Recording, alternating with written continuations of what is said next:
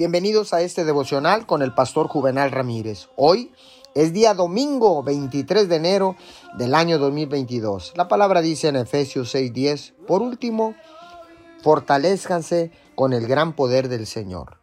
El apóstol Pablo enseña en el libro de los Efesios que usted está equipado con la armadura de Dios para que pueda sacar provecho y fuerza de él.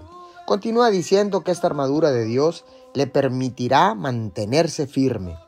En Cristo, usted es un guerrero con acceso a toda la armadura que necesita para derrotar al enemigo en cada área de su vida. A usted se le ha dado el cinturón de la verdad, vivir en la verdad de las escrituras, la coraza de justicia, sabiendo que es justo delante de Dios por causa de Jesús, los zapatos de la paz, caminando en la paz de Dios, el escudo de la fe, creyendo las promesas de Dios, el casco de la salvación, esperanza que acompaña su salvación, la espada del Espíritu, hablando la poderosa palabra de Dios. Ahora, póngase la armadura completa de Dios y manténgase firme.